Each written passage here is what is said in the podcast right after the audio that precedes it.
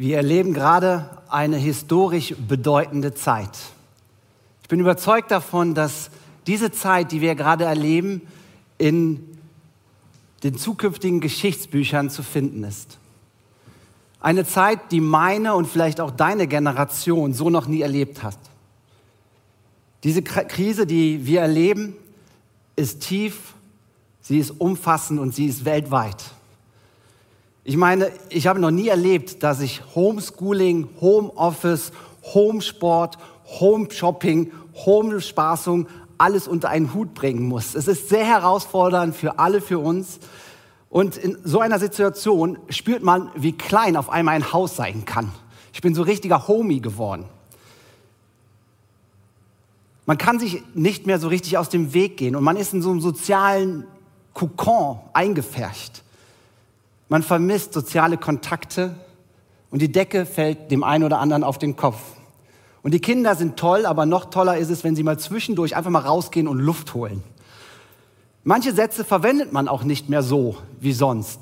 Oh, endlich Wochenende, Zeit für die Familie. Ähm, damit spart man vielleicht für danach. Aber wisst ihr, ihr Lieben, Krisen sind nichts Neues.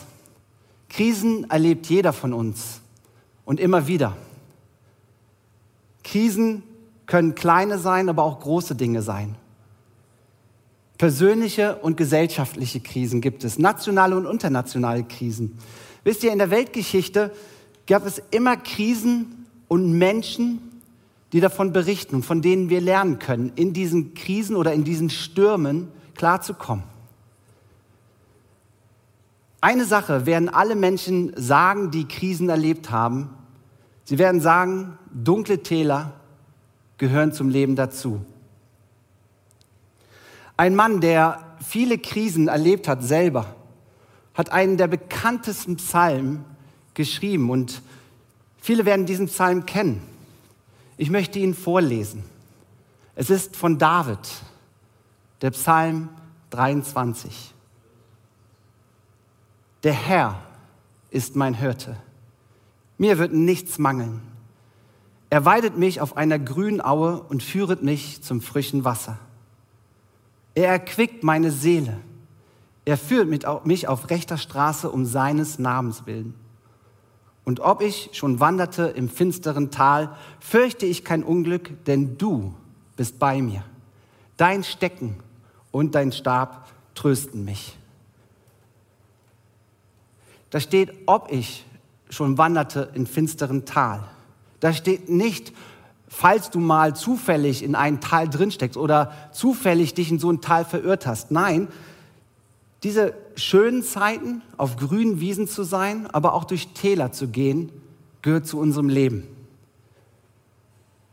Ich weiß nicht, wie dein Tal im Moment aussieht. Vielleicht hast du schon einen Lagerkoller. Vielleicht bist du ein Teenie oder ein Jugendlichen und dir geht's tierisch auf die Nerven, dass Vater und Mutter permanent jetzt da sind. Vielleicht fehlen dir Beziehungen und Begegnungen mit anderen. Oder vielleicht vermisst du den Besuch deiner Eltern, dass du sie besuchen kannst. Vielleicht geht dir der Mann, dein Mann, tierisch auf den Keks, weil er jetzt Homeoffice hat und nur noch zu Hause ist. Vielleicht erlebst du ein Tal, weil Urlaube, die, wo du dich darauf gefreut hast, in den Osterferien erleben kannst und die abgesagt wurden. Vielleicht erlebst du ein Tal, weil dir die ganze wirtschaftliche Situation echt Sorgen macht. Und du machst dir Sorgen um die Finanzen. Wisst ihr, Täler können so unterschiedlich sein. Letzten Dienstag saß ich um 20 Uhr in einer Videokonferenz äh, mit einer Arbeitsgruppe hier aus der Gemeinde und ich habe einen Anruf bekommen von meiner Frau. Marc, es ist etwas Schlimmes passiert.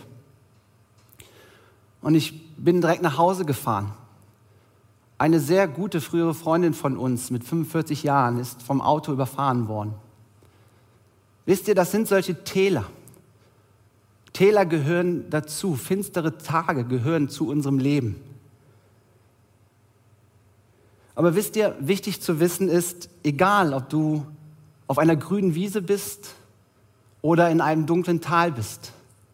Dieser Psalm sagt, da gibt es jemanden, der mit dir durch dieses Tal geht. Und das Leben und die Bibel lehrt uns das, dass es dunkle Tage geben wird. Und wisst ihr, wenn man den Psalm 23 mal genauer anguckt, da schreibt David am Anfang über Gott in der dritten Person. Der Herr ist mein Hirte. Er weidet mich auf grünen Auen. Er erquickt meine Seele. Er führt mich auf rechter Straße. Aber dann, als er anfängt, über Täler zu schreiben, wo Krisenzeiten sind, wechselt er in die zweite Person. Da steht, und ob ich schon wanderte im finsteren Tal, fürchte ich kein Unglück, denn du bist bei mir. Dein Stecken und Stab trösten mich. Wisst ihr, an Sonnentagen ist Gott oft ein Er. Etwas, was auf Distanz ist, das man nicht fühlt oder man hat so viele Erklärungen, wer Gott ist und so. Aber wisst ihr, gerade wenn Täler kommen, dann kann Gott sehr persönlich werden, zum Du.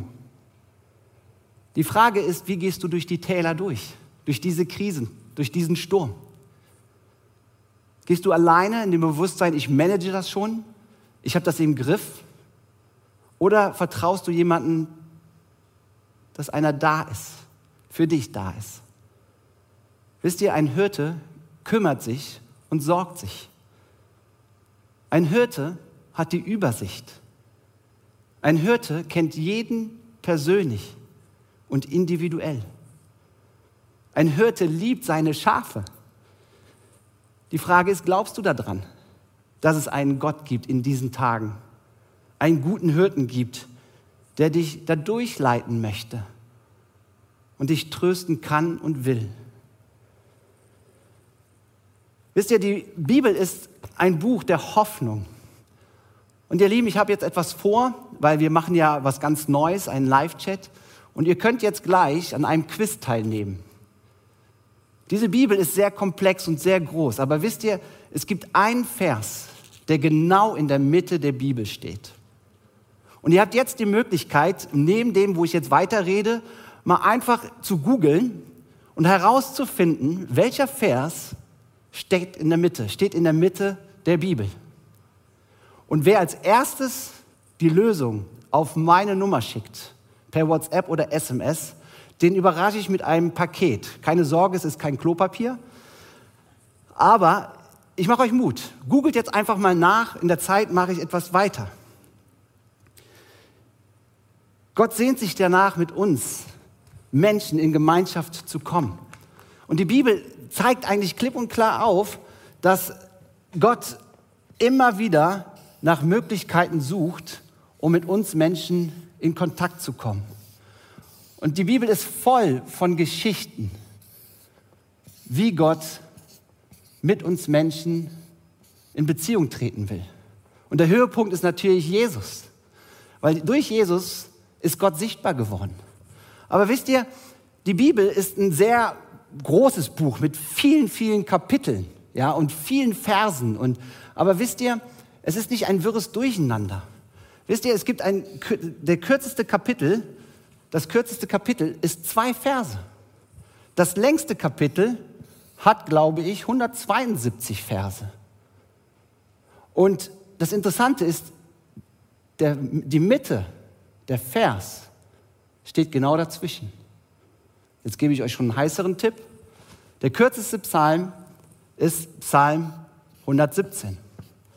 Und der längste Kapitel der Bibel ist Psalm 119. Vor diesem,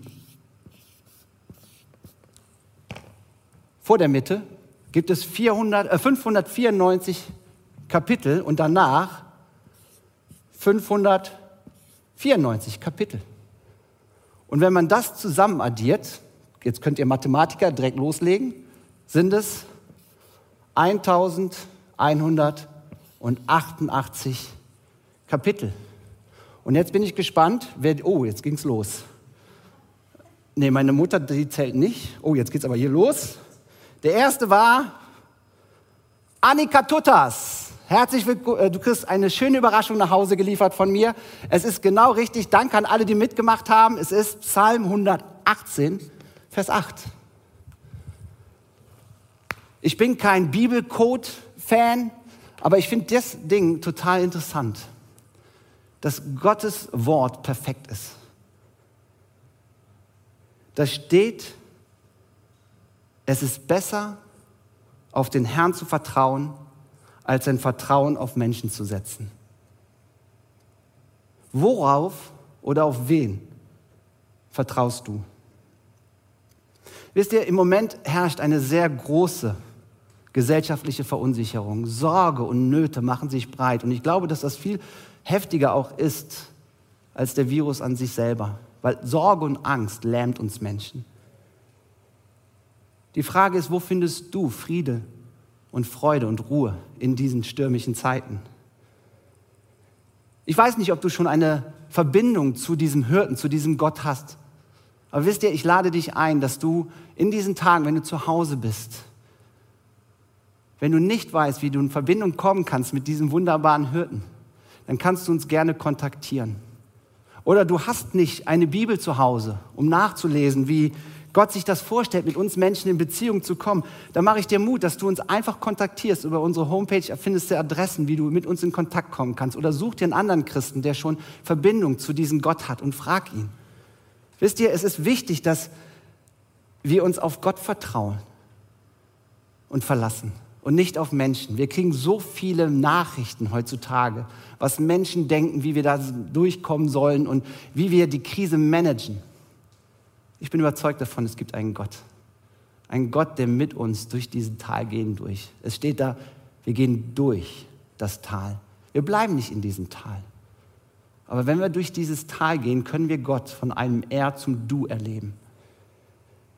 Aber vielleicht hast du schon so eine Beziehung zu diesem Gott und zu diesem Hirten. Dann können auch wir in dieser Krise etwas ganz Entscheidendes tun. Wir können anderen durch dieses Tal mithelfen zu gehen.